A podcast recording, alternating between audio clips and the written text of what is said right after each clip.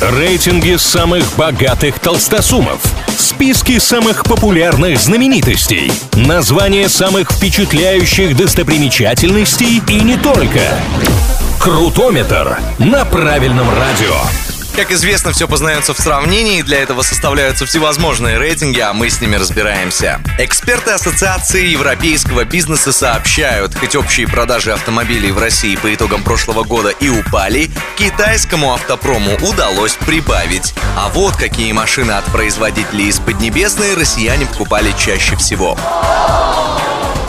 Третье место в этом списке у Джили Кулрей. Модель приобрели 12 с лишним тысяч раз. В июле минувшего года это вообще был самый продаваемый кроссовер в стране. При этом эксперты на Джили Кулрей особо не ставили, но потребители оценили машину выше, чем ожидалось. Еще лучше дела у Джолиан от Хавейл, которую за год купили более 17 тысяч раз. Если верить специалистам, то эта машина качественно чуть хуже вышеупомянутого Джили, но зато она дешевле. Отсюда и вторая строчка рейтинга. Самым продаваемым китайским автомобилем в России в прошлом году стал Cherry Tiggo 7 Pro.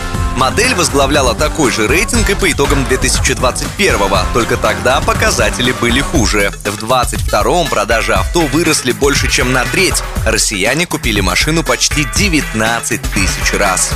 На этом у меня пока все. С вами был Илья Андреев. Услышимся на правильном. Крутометр на правильном радио.